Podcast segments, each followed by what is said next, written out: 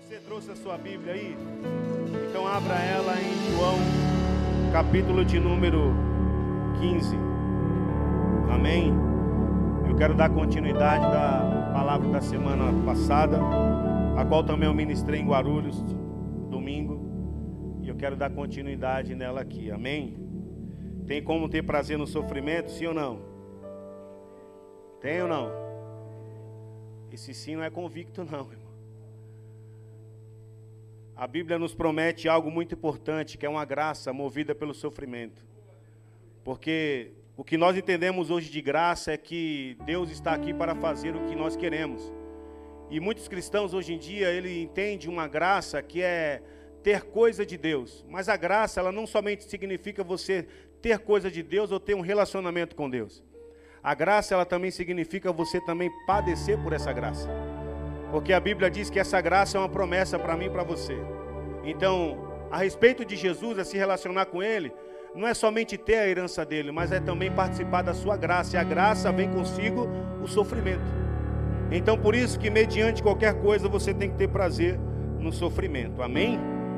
E ele nos faz uma grande promessa aqui. É João, capítulo de número 15, versículo de número 16, versículo de número 20. Diz assim: Recordai-vos das palavras que eu vos disse: nenhum escravo é maior do que o seu mestre ou senhor. Se me perseguiram, também vos perseguirão. Se obedeceram a minha palavra, igualmente obedecerão a vossa orientação. Contudo, o mundo vos tratará o que? Mal, por causa de quem? Do meu nome, pois ele não conhece aquele que me. Agora pule para o capítulo 16, versículo de número 1. Ele continua dizendo assim: Eu vos tenho prevenido sobre esses acontecimentos, para que não vacileis na fé.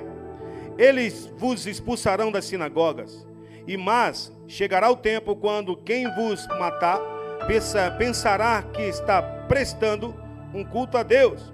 Cometerão essas atrocidades porque não conhecem a quem? O Pai, tampouco a mim. Entretanto, tudo isso vos tenho dito para que, quando o momento chegar, vos lembreis de que eu vos adverti. Não vos disse isso desde o começo, porque estava com. Agora leia o versículo 33 que ele diz: Eu vos preveni sobre esses acontecimentos, para que em mim tenhais o que? Paz. Neste mundo sofrereis tribulações, mas tem de fé e coragem, ou seja, bom ânimo. Eu venci o mundo. Amém? Vamos orar, Espírito Santo.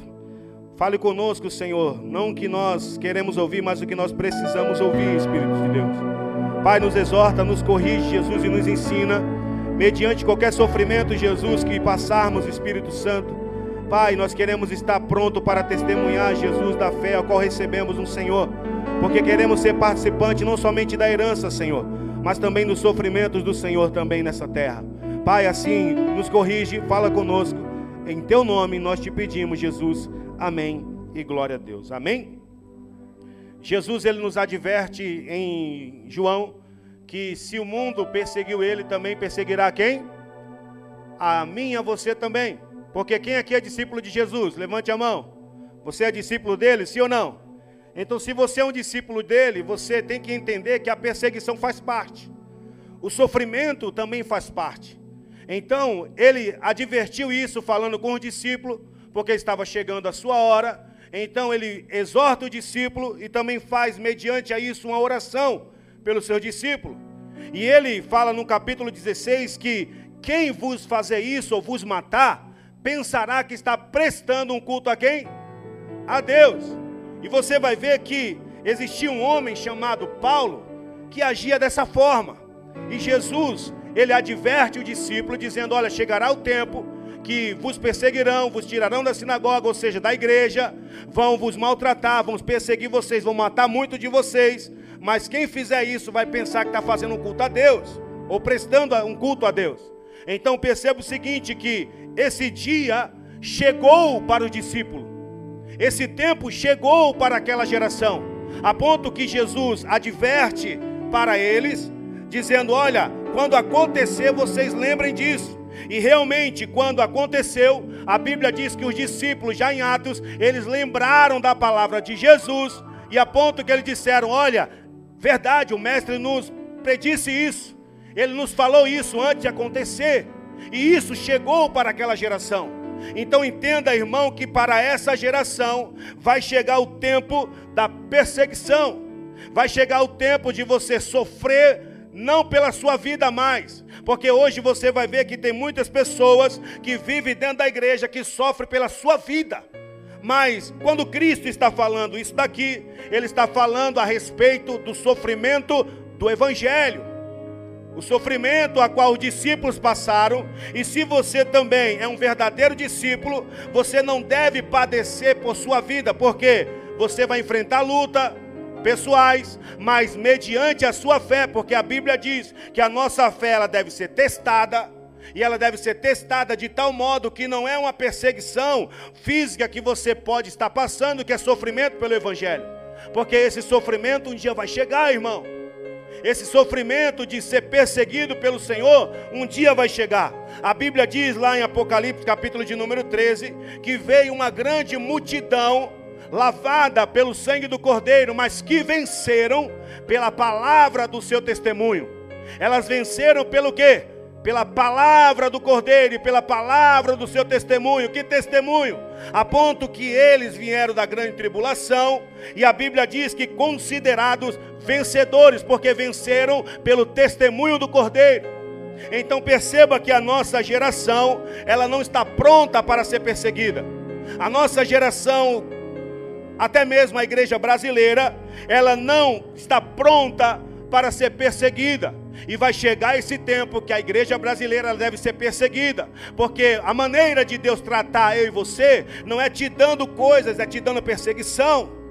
Porque se você quer entrar no reino de Deus, disse o apóstolo Paulo, que importa eu e você padecer tribulações para adentrarmos no reino de Deus.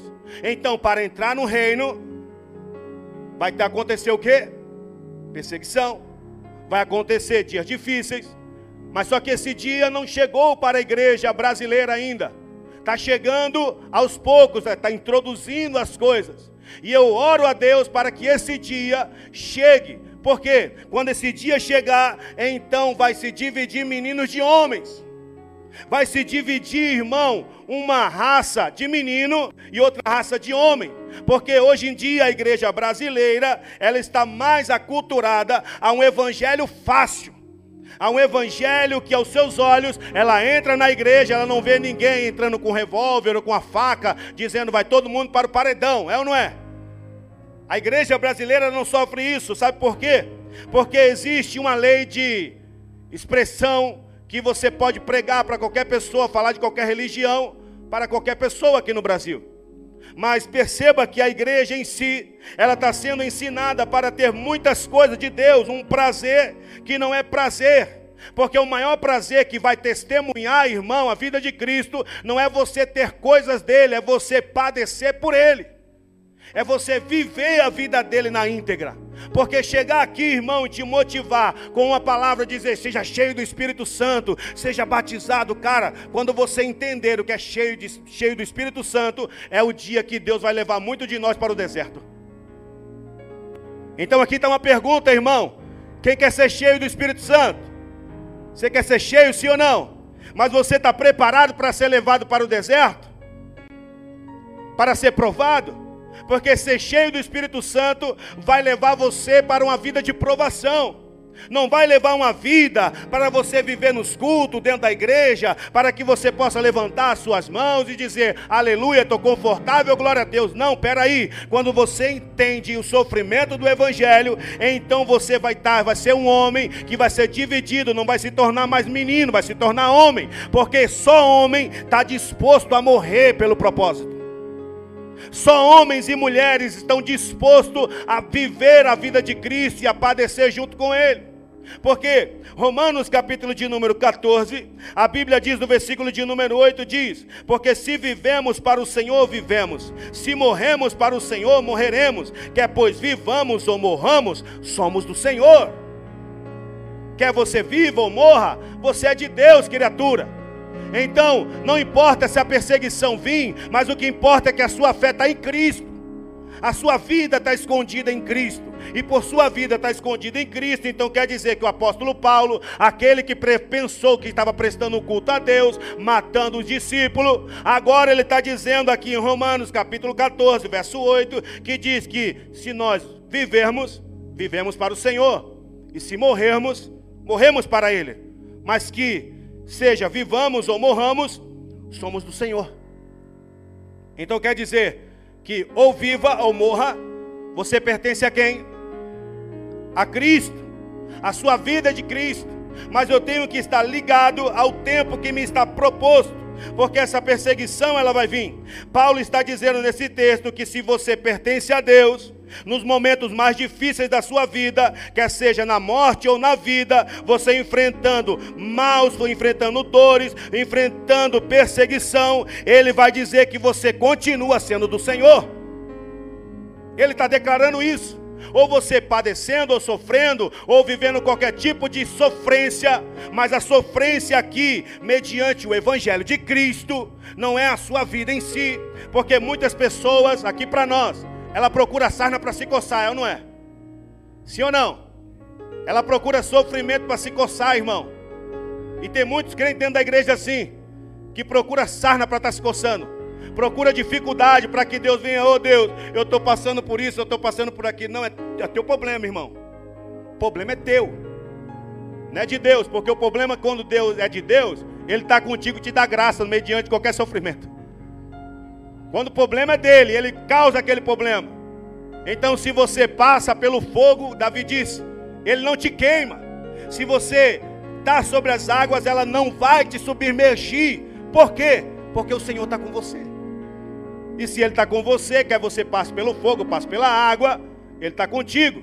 É como Davi disse: Olha, ainda que eu passe pelo vale da sombra da morte, não temerei o quê? Mal algum, porque Ele está comigo. Mas tem muitas pessoas que elas estão dentro dos templos, pensam que estão vivendo a vida de perseguição, mas são crentes que estão trazendo culpas, trazendo pesos para si mesmos, provocado por eles próprios, não pelo Evangelho. Aí vem sofrendo, entra dentro do templo, sofrendo porque está com a causa na justiça, porque está com dívida. Eu já participei de um culto, irmão, que eu vi alguém chorando e eu falei, cara, esse cara está me motivando. E eu estou pensando que o cara está chorando, adorando a Deus ali e tal. De repente eu fiquei ligado na oração dele, não que eu fico olhando ninguém orar. Mas ele diz: Deus me livra da dívida das Casas Bahia, da Marabras. Eu estou devendo a rodo, Deus. Mas o cara estava chorando, irmão. Chorando ali. E eu, olhando para o cara, eu falei: pô, o cara está me motivando. Fiquei até chorando por causa dele. Mas quando eu fui ver a causa da oração, o cara estava orando pelas suas dívidas causadas por ele. Eu estou sofrendo, Deus, sofrendo. Você que pegou sarna para se coçar. Mas quando você entende e vive uma vida de perseguição, e a perseguição ela faz vida, ela faz parte da vida do crente, então você entende que você é uma igreja que está pronta para sofrer por, por Cristo. Então, quando você entende isso, então você não vai procurar nada ou razão para buscar a Deus, mas você vai buscar o verdadeiro propósito, que não é somente ser herdeiro junto com Ele, mas é padecer junto com Ele. Porque todos aqui, irmão, desejam a herança de Deus, sim ou não? Mas não tem como receber herança sem passar pela tribulação, sem passar, irmão, pelo crivo de, do Jesus, de Jesus, sem passar pelas dores dele. Porque a Bíblia diz que se é certo que com ele morremos, com ele também ressuscitamos. Então, peraí, mas tem muitos crentes que pensam que Deus está aqui movido pela graça para dar para eles aquilo que eles querem.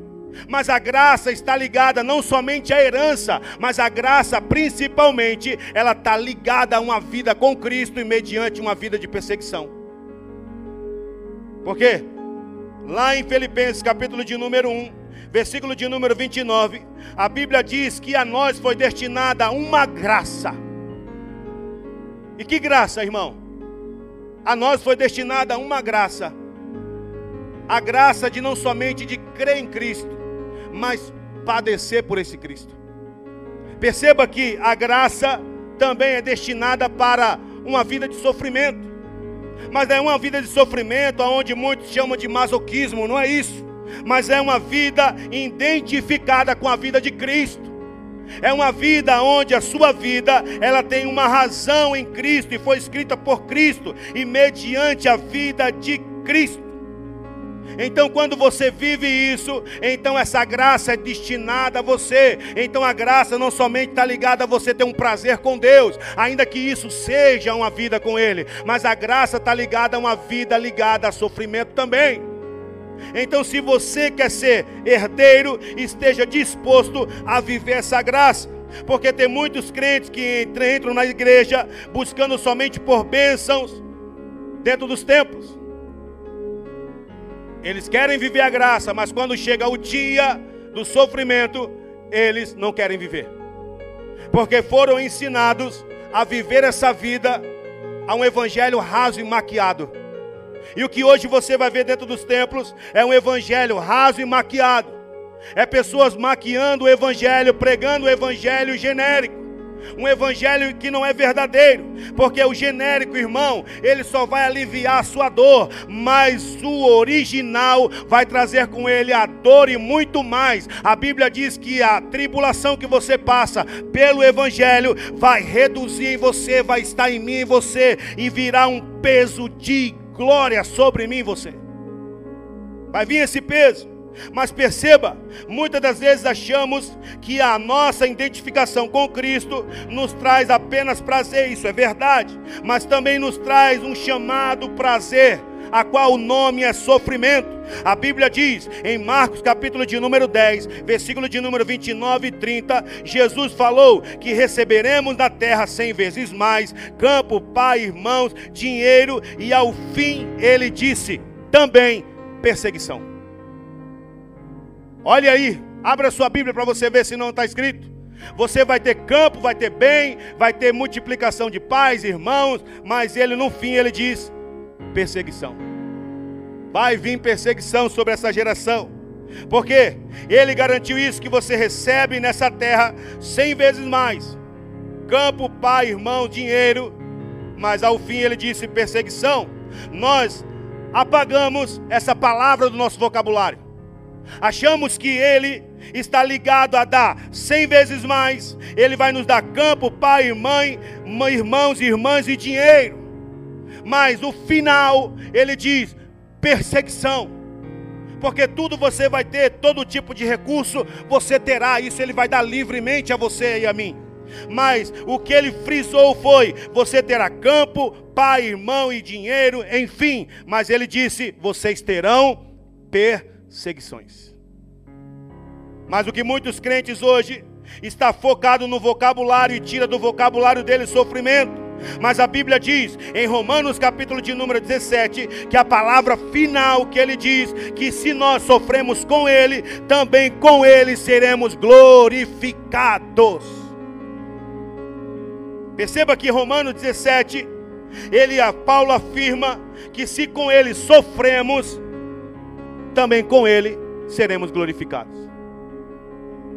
Abra comigo, Romanos capítulo 8, verso de número 17, para que você possa entender isso. Olha o que a Bíblia diz: se somos filhos, então também somos herdeiros, herdeiro de Deus e co-herdeiro de, com Jesus se realmente participamos do seu sofrimento, para que da mesma maneira participemos da onde? Da sua glória. Então, quem aqui quer herança? Você quer herança, irmão? Olha para o irmão e diz: irmão, mas você está disposto a sofrer? Porque para ter a herança você tem que ser participante dos sofrimentos também. Esse evangelho é fácil, ou não é? É ou não? É fácil esse evangelho? É onde o caldo engrossa, irmão. Então, aqui está uma, uma outra recapitulação do, de uma pergunta. Quem aqui é discípulo? O discípulo não é igual, igual multidão.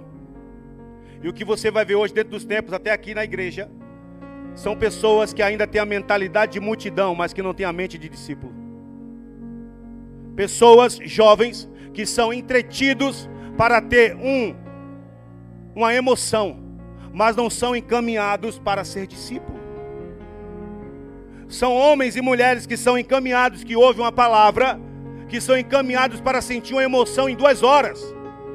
Mas eles não colocam na vida dele que uma vida de duas horas vai trazer uma emoção apenas de uma pregação. Mas quando você se torna um discípulo verdadeiramente, você ora pedindo a Ele, dizendo: Deus, mediante qualquer coisa, eu quero viver, eu quero padecer pelo Teu nome. Eu quero ser um representante do Senhor, não somente pregando, mas sofrendo por esse evangelho. Mas quem quer sofrer por isso aqui, irmão? Porque hoje, irmão, realmente é bonito ser crente, é ou não é? É bonito ser crente, irmão. Pera aí, onde você faz parte, onde você congrega, irmão? Ah, eu congrego na igreja Atalaia da última hora. É, é da última hora? Não é mais não, né? É Atalaia Church, aleluia. Até eu estou esquecendo. Sou da igreja Atalaia Church. Eu faço parte de igreja X ou B. Mas espera aí, tu é discípulo? Tu é discípulo, irmão? Eu não estou dizendo para ser discípulo do Fabiano ou meu, ou que nos ouve. Pode ser. Eu quero que você seja discípulo de Cristo. E queira viver o mesmo combate que Ele. O mesmo combate que Ele. Seja você, seja você mulher ou homem. O que eu estou dizendo aqui para você é a vida de Cristo, irmão é a vida que Ele prometeu para mim e para você. Mas o que muitos estão ligados hoje é na herança, então estão buscando coisas dentro dos templos para satisfazer por meio dessa graça. Mas quando essa graça realmente ela é revelada, então você sofre e tem prazer no sofrimento. Porque essa graça não somente traz herança, mas também traz sofrimento também. Então isso daqui é uma realidade para mim e para você. Mas quando nós estamos fundamentados e somos a igreja de Cristo, somos a noiva do Cordeiro, então nós sabemos que a história é outra. Você sabe que a história é outra. A história não é você vir entrar aqui e ser atacado por essa graça e dizer: Ah, olha, eu entrei em êxtase, eu entrei, eu pulei, eu rodei, irmão. Peraí, rodar, pular, falar em línguas não transforma caráter de ninguém. O que transforma caráter, irmão, de um cristão é quando ele está passando por perseguição, é onde ele vai para perto de Cristo e, mediante qualquer perseguição que ele esteja vivendo ou ela esteja vivendo, ela sabe que a história dele é outra, a história dele está ligada a Cristo e por ter uma vida ligada a Cristo, ele quer padecer por ele, quer sofrer por ele, mas também quer ser participante da sua herança no seu reino. Porque na realidade é, irmão, que quando nós entendemos que a história é outra, então nós queremos sofrer sim, enfrentamos perseguições, lutas, tribulações, mas mediante a tudo isso, sabe qual é a palavra de quem quer viver esse evangelho? É quando você vê Paulo dizendo: Olha, em todas as coisas nós somos mais, muito mais do que vencedores por aquele que nos amou. É quando você deseja e entende que a história é outra é você entender que Jesus, ele viveu essa história. A Bíblia diz que ele não cometeu pecado, mas sofreu, ele padeceu, ele era um Deus soberano, como é hoje, mas ele foi achado na forma de servo, se humilhou e serviu. A Bíblia diz que ele foi achado como servo, enfrentou a cruz. A Bíblia diz também que ele enfrentou blasfêmia, escárnio, rejeição, desceu ao nível mais baixo, foi para a cruz, morreu, mas a Bíblia diz que ele tinha uma recompensa dentro dele. E qual recompensa? Que a Bíblia diz que Deus o exaltou de sobremaneira que deu um nome acima de todo nome. Porque é o nome de Cristo, irmão, lá em Filipenses, capítulo de número 1, você vai ver quando ele termina essa carta dizendo para os filipenses, dizendo: "Olha, vocês não devem viver um evangelho sem cruz". Vocês não querem, vocês não devem viver esse evangelho, porque Filipenses e os Filipos estavam vivendo um evangelho sem cruz. E Paulo os adverte dizendo: Olha, Não é somente crer nele, não, cara. Mas é padecer por ele. Então Paulo fala do sofrimento dele próprio, mas também enfatiza o sofrimento de Cristo Jesus para eles. Porque a Bíblia diz que Jesus ele sofreu tudo isso, mas no capítulo de número 2, a Bíblia diz que a recompensa dele era maior. A Bíblia diz que Deus deu para ele um nome acima de todo nome. E a Bíblia diz que ao nome de Jesus, todo joelho se dobrará e toda língua confessará que Jesus Cristo é o Senhor da glória de Deus. Então, olhando para ele, ele sofreu. Então, não espere que você não venha sofrer o mesmo, porque enfrentamos o sofrimento. Mas a nossa fé é testada. Por que a nossa fé é testada? Porque Deus advertiu que a minha, a sua fé é testada. Então nós podemos entender que esse evangelho é um evangelho onde muitos não têm prazer no sofrimento, mas quem é homem, quem é mulher de verdade, entende que a história dele é outra, então ele entende que ele foi preparado para isso. E o que você foi preparado não foi para ser um cara bem-sucedido, irmão. Quando Paulo diz, lá em Romanos, capítulo de número 8, ele diz que em todas as coisas nós somos mais. Eu disse aqui que a palavra vencedor divida no meio. Quando você se torna vencedor?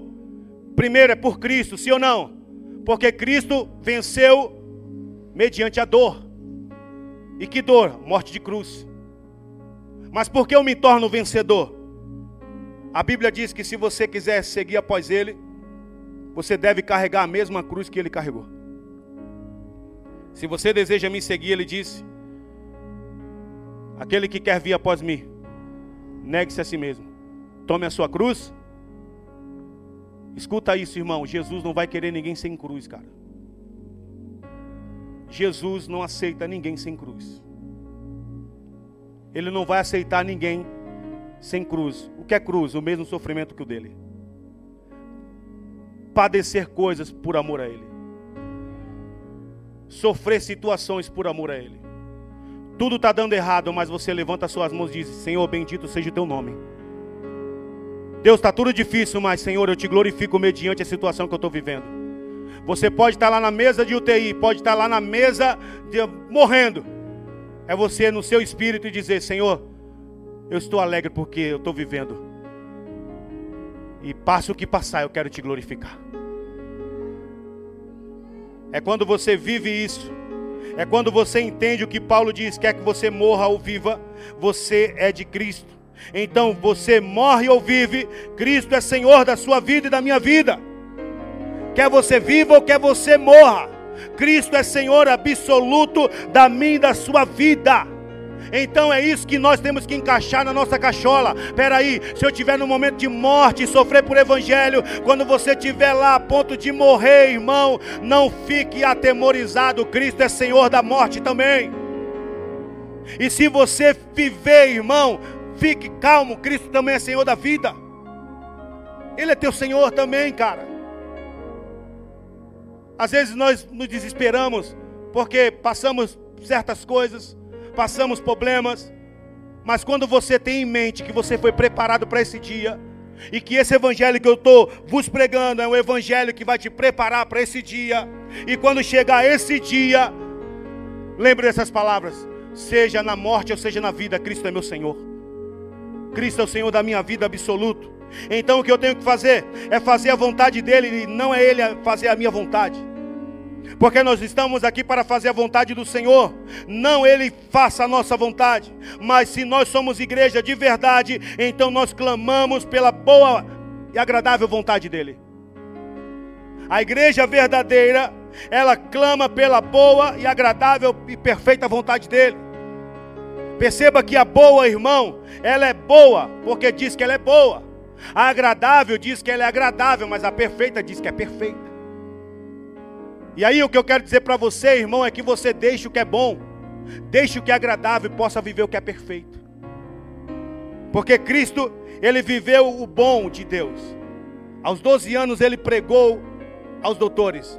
Aos 30 a Bíblia afirma que ele iniciou seu ministério, ele pregou e realizou o milagre, mas aos 33 ele cumpriu a perfeita vontade. E a perfeita vontade, irmão, nem todos querem. Porque a boa vontade, irmão, ela ela quer aliciar sua alma. Mas quando a sua boa vontade, mas quando você vive a boa vontade e agradável e perfeita vontade de Deus, você não vai querer nada além do que isto. Porque Cristo, ele viveu a sua perfeita vontade.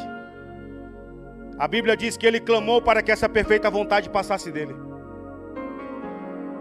Mas ele recapitula na terceira vez dizendo: Todavia, não seja feita o que eu quero, mas faça conforme a tua vontade. Perceba que Cristo, ele também não quis viver, mas ele aceitou. Então, o que eu vou dizer para você é: o que é bom é bom, o que é agradável é agradável, mas o que é perfeito é melhor. O que é perfeito, irmão, vai, vai distinguir você naquela hora de padecer. Porque a Bíblia diz que Jesus padeceu, mas a Bíblia diz que ele estava fraco. Mas quando orou a Deus, dizendo: Todavia seja feita a sua vontade, veio um anjo e confortou a ele. E a Bíblia diz que quem não estava vivendo isso dormiu no ponto. A Bíblia afirma no livro de Lucas que os três discípulos dormiram no ponto, porque não estavam preparados para viver a perfeita vontade de Deus. Porque Jesus ainda afirma, dizendo para eles: Olha, é o seguinte, orem comigo não somente uma hora. Uma hora eu peço que vocês intercedam por mim. Quando Jesus estava dizendo isso, você entende? Um Deus olhando para uma pessoa carnal, olhando para esse cara e diz: Cara, ora por mim. Você entende Jesus pedindo oração, irmão? Tu entende isso? Jesus pedindo para interceder junto com ele. Espera aí, Jesus é filho de Deus, pastor. Mas naquela hora ele pediu para alguém orar junto com ele. E o que é que aqueles caras fizeram? Dormiram. Dormiram porque para viver o que é perfeito, irmão, não vai ninguém com você, é você e Deus. É você e ele, irmão. E nessa hora o que eu vou dizer para você é o seguinte: que não vai ter tua mulher, não vai ter teu esposo nessa hora, não vai ter teu namorado, nem teu pai, muito menos pastor. Pastor, ora por mim, Deus me livre. É quando alguém está passando por pastor, ora por mim, não, cara, vou orar não, velho. Tem problema, irmão, que Deus nem ouve a nossa oração. Ele faz com que você passe ainda que toda a terra ore, Deus diz: não, você tem que passar.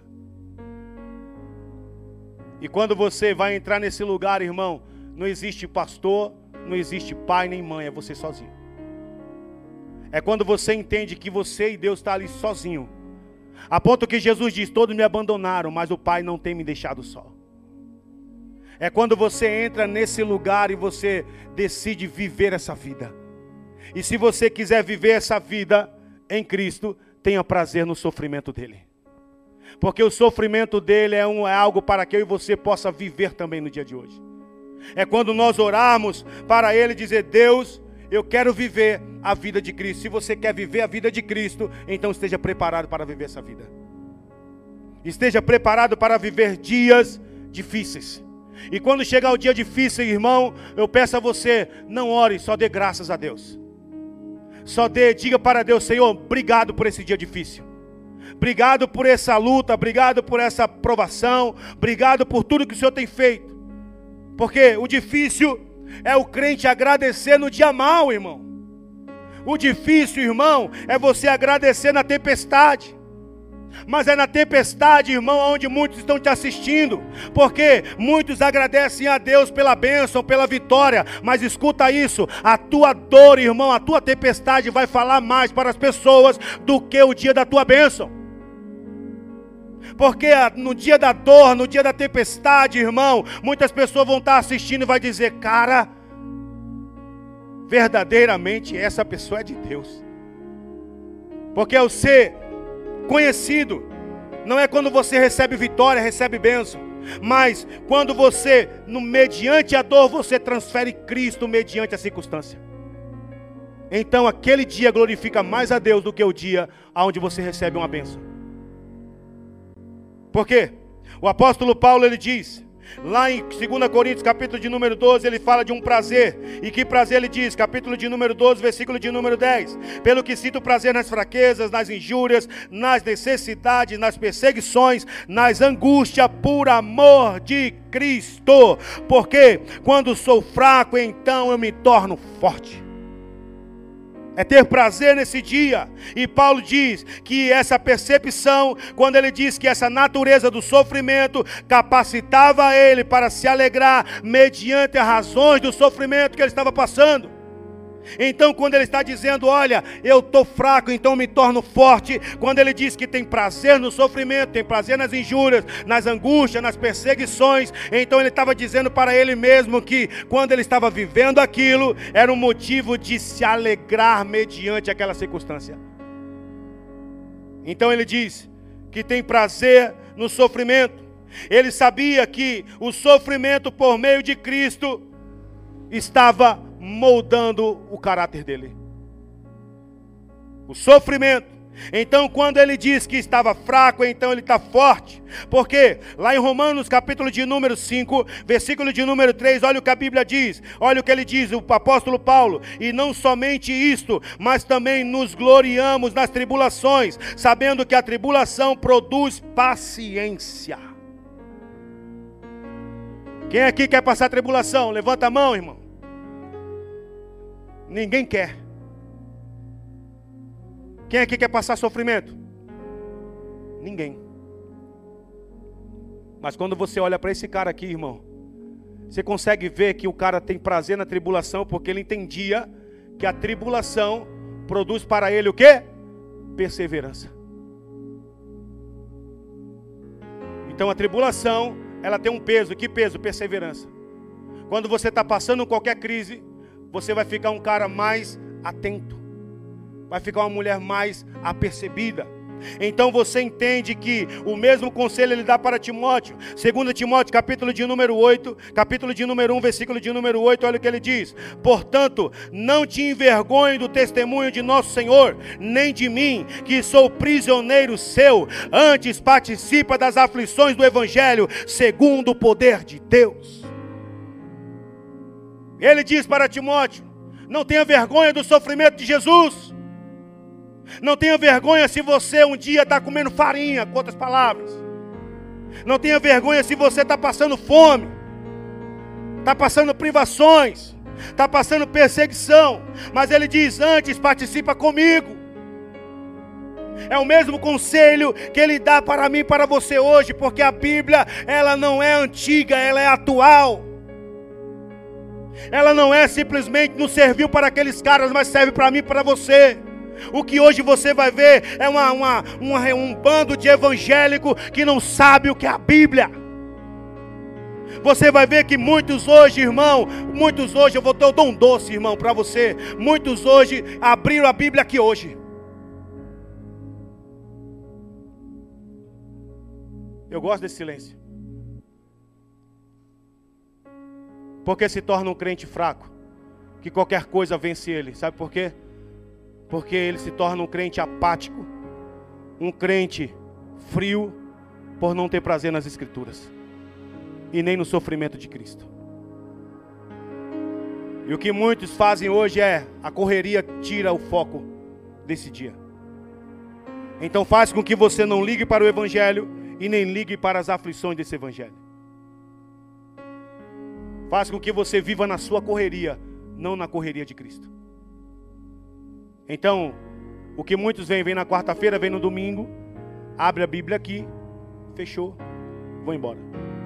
Vou para a minha vidinha, vou falar isso, você não se chateia comigo, nem você que está me assistindo, você vai para a sua vidinha medíocre, para viver um evangelho segundo o que você acha.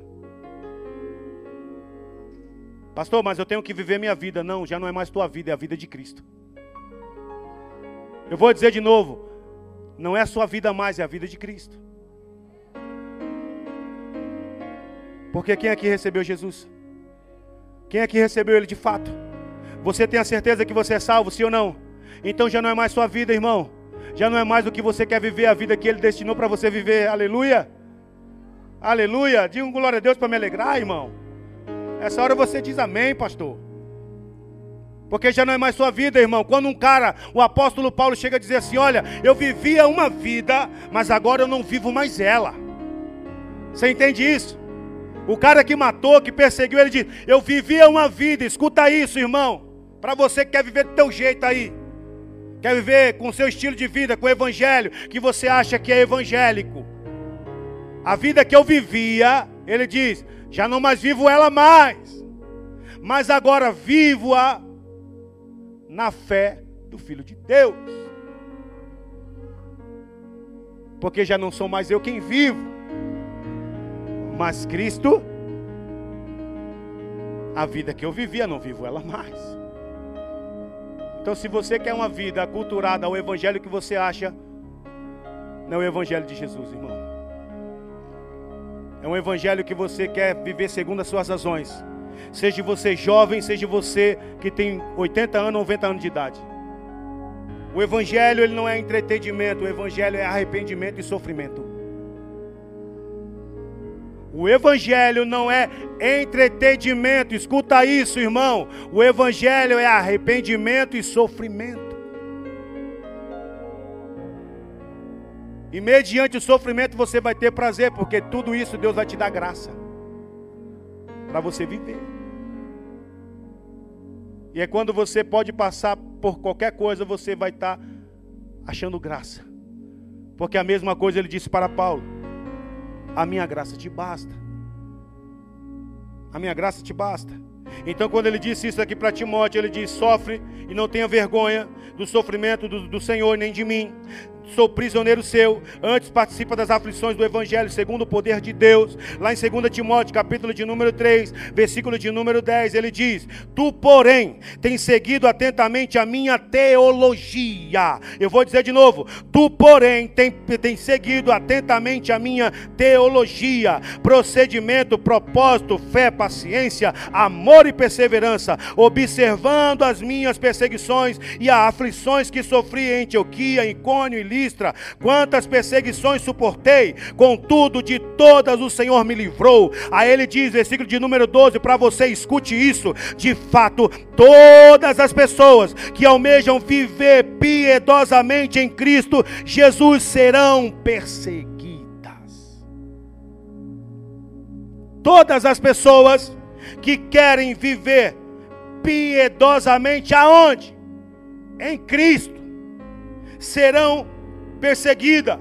Mas ele diz para Timóteo: Tu, porém, segue atentamente a minha teologia.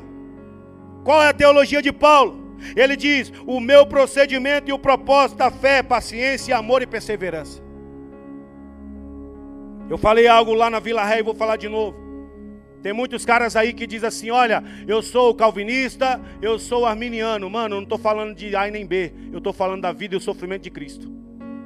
Tem uns que diz, olha, Deus preparou alguém para o fogo eterno e outro para a glória eterna. Não, o que eu estou dizendo aqui é, o, é a vida de Cristo. Quero ver se esses caras aqui, seja arminiano ou seja calvinista, olha a teologia aqui de Paulo. A teologia que ele ensina para Timóteo, dizendo: Olha, segue o meu procedimento, a minha teologia. Qual é a minha teologia? Procedimento, propósito, fé, paciência, amor e perseverança, observando as minhas perseguições e aflições que sofri em Antioquia, quantas perseguições suportei, contudo, todas as elas o Senhor me livrou, e de fato, todas as pessoas que querem viver em Cristo serão perseguidas. Quem é arminiano aí? Nessa hora ninguém levanta a mão. Quem é calvinista? Ninguém levanta a mão. Porque se você está em Cristo, então esteja preparado para ser perseguido. Se você realmente quer viver essa vida em Cristo, então esteja preparado para viver essa vida nele. Porque quando você vive essa vida nele, então você vai viver dificuldade, vai viver dia de a sua confiança está lá embaixo, mas a sua força será restaurada, porque a sua fé está em Cristo Jesus, não está em nem A e nem B, está na vida dele. Então, se você quer viver essa vida piedosamente, então o conselho para você é: você vai sofrer perseguição, você vai sofrer dias de dores, você vai sofrer dias difíceis, porque se você afirma e abre a sua boca que você está em Jesus, então, criatura, esteja disposto para ser perseguido. Porque o Evangelho, primeira epístola de João, capítulo de número 2, versículo de número 5 e 6, a Bíblia diz que aquele que abre a sua boca para dizer que é dele, vive nele, deve andar como ele. Se você abre a sua boca para dizer que pertence a Cristo e vive por Cristo, então ande como ele. Ande como ele. Multidão não anda como ele mas discípulo quer imitá-lo, irmão. Então não seja multidão, porque quando vir o dia da perseguição, o que a multidão vai fazer é, é fugir. Quando a multidão ela foge, irmão, ela está dizendo: Eu não quero seguir esse Cristo, mas eu quero as bênçãos dele. E o que muitos vêm hoje buscando é a bênção de Cristo como mentalidade de multidão. Mas quem é discípulo, ele está preparado para sofrer perseguições, ele está preparado para ser maltratado por amor a Cristo. Sabe por quê? Porque Cristo disse isso para ele. Então, se você quer viver essa vida, então viva para Cristo. Então, se você quer viver Cristo, esteja disposto para ser perseguido esteja disposto para ter prazer no sofrimento, porque Mateus capítulo de número 10, versículo de número 16, olha o que a Bíblia diz: Observai, eu vos envio como ovelha entre os lobos, sede portanto astuto como as serpentes e nocivos como as pombas. Aí ele diz: Acautelai-vos dos homens, pois que vos entregarão aos tribunais, vos açoitarão na sua sinagoga, sereis levado à presença de governadores e reis por minha causa, para testemunhares a eles e aos gentios. Todavia, quando vos prenderem, não vos preocupeis em como ou como deveis falar, pois que naquela hora vos será ministrado o que haveis de dizer. Versículo de número 20 tem mais. Aí ele diz: Isso porque não sois vós que estareis falando, mas o Espírito do vosso Pai que expressará através de vocês. É o Espírito dele, irmão. Porque quando uma pessoa ela está disposta a morrer por Cristo, ela não dá a sua vida porque ela quer morrer por Ele, não, mas é a força de Deus que está dentro dele. É a força de Deus que habita dentro dessa pessoa. Porque quando uma pessoa ela está preparada, ela está disposta a morrer por Cristo, não é a força dela, é a força de Deus que induz ela a isso. E hoje você vai ver, irmão, que no mundo afora tem cristãos aí sendo decapitados, mortos, e você vai ver que esses caras vão para o paredão, vão para a beira do mar, para serem mortos com prazer. E se você abrir a internet, você vai ver que muitos vão sorrindo. Muitos vão dando risada. Mas por que, que eles dão risada mediante sabendo que a morte está chegando? Porque a fé deles, irmão, não está nesse mundo, está no Cristo a qual eles servem está em Jesus, o qual morreu por eles. E às vezes, irmão, na realidade é que muitos de nós, a maioria, todos nós, não estamos dispostos para morrer por esse Cristo. Não temos prazer no sofrimento dele.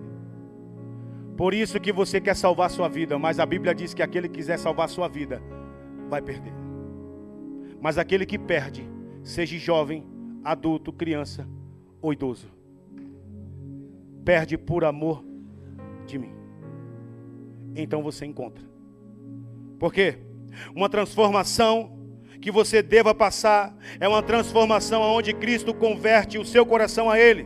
Então você se torna um herdeiro junto com Ele, mas também se torna um herdeiro segundo a sua herança, mediante o sofrimento.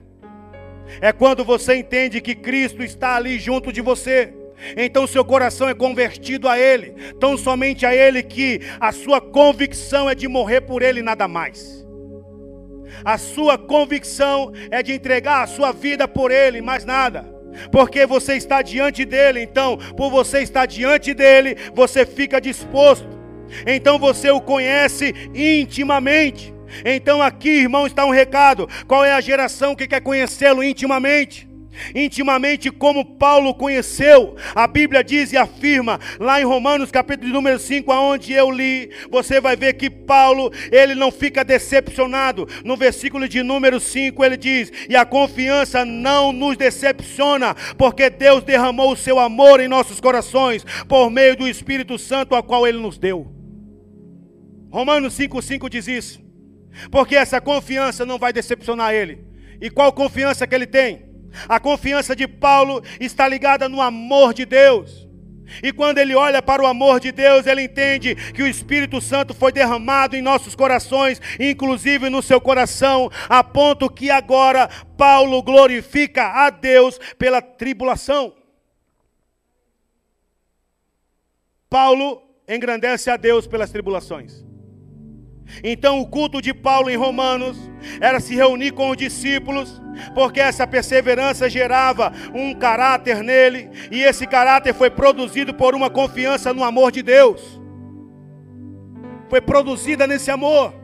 Então, quando ele se reunia, a Bíblia diz que quando eles se reuniam, eles se reuniam para cultuar a Deus pelas tribulações. E aqui, irmão, você vai ver que Hoje nós adentramos dentro dos templos, porque realmente aqueles caras adoravam a Deus atribulados, perseguidos. Então era um motivo de culto real a eles. Então na mente deles eles estavam vivendo o que era bom, o que era agradável, o que era perfeito. Imagina um culto hoje, irmão. Você chegar aqui e dizer, pastor, eu quero dar um testemunho. Você chegar aqui, pegar um microfone e dizer, pastor, eu estou aqui para cultuar a Deus hoje, pela dificuldade que eu estou passando. Pastor, eu estou aqui hoje para cultuar a Deus porque perdi meu parente, perdi tudo. Eu estou aqui para agradecer a Ele. Pastor, eu perdi o emprego, perdi tudo, cara, estou zerado. Eu estou aqui para glorificar a Deus porque eu perdi meu emprego, cara. Você consegue. Um cara do mundo, irmão, quando perde o emprego, ele está dizendo: Não, vou encher minha cara de cachaça amanhã. Eu, amanhã eu arrumo outro. E o crente não, foi mandado embora.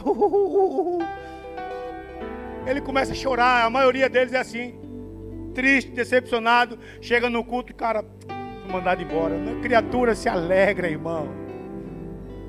Está doente, irmão? Vem para o culto ou fica em casa. Deus, obrigado, Jesus. Porque se o Senhor quiser me curar, me cura. Se não quiser também, amém. Porque a minha, o meu espírito está no Senhor. Ainda que o meu corpo está doente, mas a minha mente está sarada.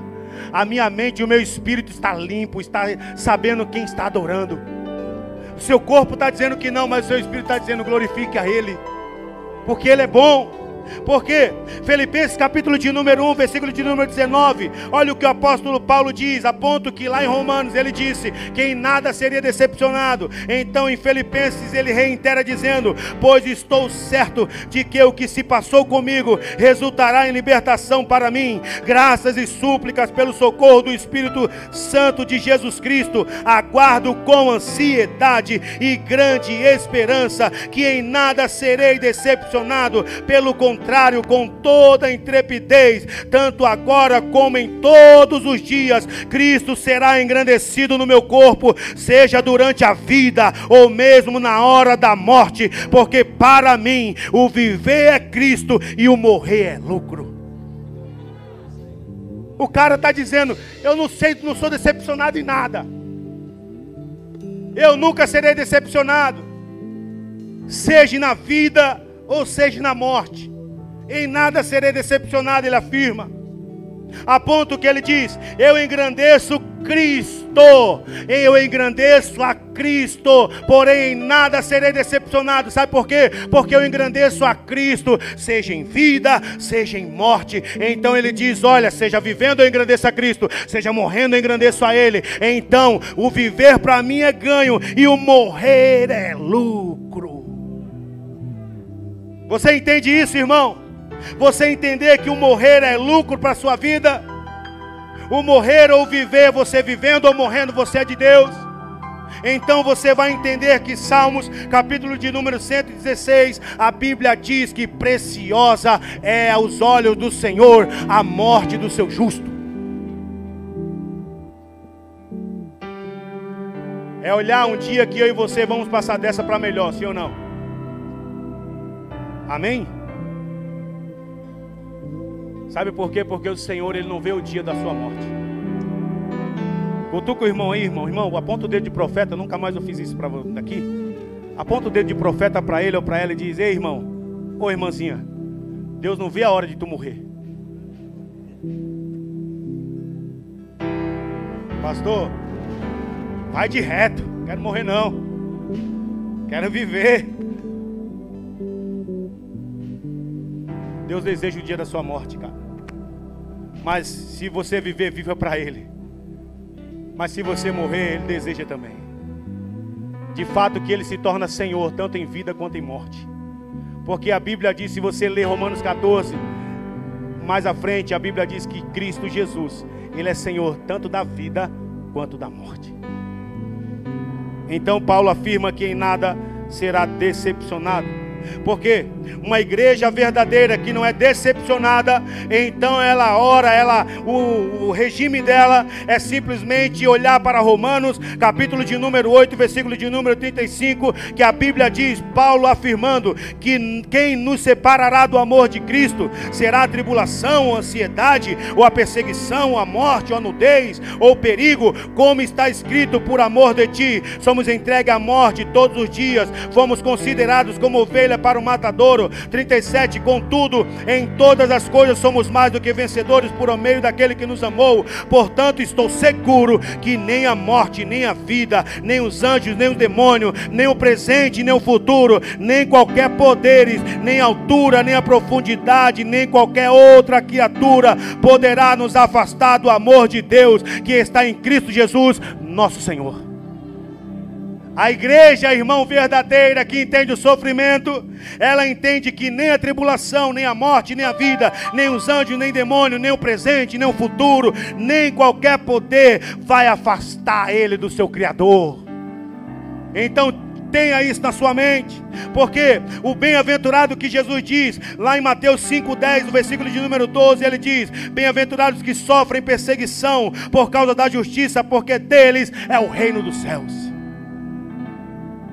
Então, bem-aventurado, irmão, é você sofrer pelo Evangelho. É você entender que você foi preparado e talhado para isso. Porque Lucas 6, 22 e 23 a Bíblia diz: Bem-aventurados sois quando as pessoas vos odiarem, vos expulsarem do convívio delas, vos insultarem e excluírem vosso nome, julgando escravo por causa do Filho do Homem. 1 Pedro, capítulo de número 4, capítulo de número 1, versículo de número 4. A Bíblia diz, irmão, fala do privilégio de sofrer pelo nome de Cristo. No versículo de número 12 do capítulo de número 4, ele diz: Amados, não vos assusteis com a provação que surge entre vós, como fogo ardente, como é o objetivo de provar a vossa fé. Não, tem, não entendais como se algo seja estranho está acontecendo. Contudo, alegrai-vos por seres participante do sofrimento de Cristo, para que também vos alegreis e exulteis na revelação da sua glória. Se sois insultados por causa do nome de Cristo, bem-aventurados sois, porquanto sobre vós repousa o Espírito da glória, o Espírito de Deus. 16. Entretanto, se sofrer como cristão, não se envergonhe disso, antes glorifique a Deus por meio do nome de Jesus. Antes glorifica a Ele pelo nome de Cristo. Então no 19 ele diz: Portanto, aqueles que padecem de acordo com a vontade de Deus devem confiar sua vida a seu fiel Criador e seguir praticando bem. 2 Coríntios, capítulo de número 4, 17 diz: Pois as nossas aflições leves e passageiras estarão produzindo para nós uma glória incomparável de valor eterno. 2 Timóteo, capítulo de número 1, versículo de número 12, a Bíblia diz: Paulo, no final da sua vida, ele está encorajando encorajando Timóteo, quem está ouvindo a ele, ele diz: Por essa causa também sofro, todavia não me envergonho, porquanto sei em quem tenho crido e estou plenamente convicto de que Ele é poderoso para guardar o que lhe confiei até, até aquele dia. Então ele afirma dizendo: Combati o bom combate Eu acabei minha carreira, guardei a fé nele. Então, se você quer viver essa vida, irmão, então não se envergonhe dele. Antes confie a sua vida ao seu fiel Criador. E se você padece pelo nome de Cristo, então glorifique a Deus por meio desse nome. De que nome? O nome de Cristo. Fica de pé comigo. Então está aqui a vida que você deve praticar. Eu sei que essa palavra é difícil de ouvir, irmão, mas é o que você precisa. Então você que é jovem aí, cara, você que é jovem, vive. Eu vou abrir algo aqui para você. Não se chateia comigo não, você mulher ou homem. Você que vive numa fornicação, sei lá. O teu amor é provado quando você larga essa fornicação. O amor que você tem por Jesus é provado quando você deixa o pecado. O amor que você tem por Jesus é provado quando você larga. Pastor, eu estou vivendo isso, está difícil largar coisas por amor de Cristo. Se você realmente o ama, cara, e quer viver essa vida nele, você vai largar. Eu não sei por que, que eu estou dizendo isso. Se você deseja viver essa vida em Cristo, então renuncie primeiro o pecado. Porque Deus não aceita nada da sua mão, irmão. Enquanto eu e você não é limpo para Deus, Deus não aceita nada da nossa mão. Tudo que você venha produzir para Deus, se não for por meio de Cristo, lavado pelo seu sangue, Deus não aceita. Eu não sei por que eu estou dizendo isso. Eu digo isso aí para a juventude. E até também para os casados também. Talvez você está vendo muitas coisas na internet. Larga essa parada, cara. Escolha Cristo. Escolha sofrer e viver a vida dele. Porque eu acabo a minha palavra aqui dizendo algo para você. Efésios 5:1 diz: Sede pois imitadores de Deus como filhos amados. Ande como Jesus. Você quer imitar Deus, sim ou não? Você quer ser um filho amado de Deus, sim ou não?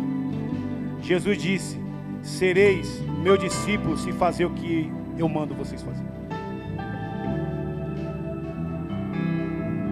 Quando você, ele manda você largar o pecado, largue. Ele manda você largar a lascívia, largue. Manda você largar o adultério, largue. Manda você largar a promiscuidade, largue. Manda você largar a fornicação, largue. Porque se você realmente ama Ele, você não vai preferir o pecado, você só quer Ele. E quer, quer, quer ser participante com Ele. Posso ouvir um amém aí?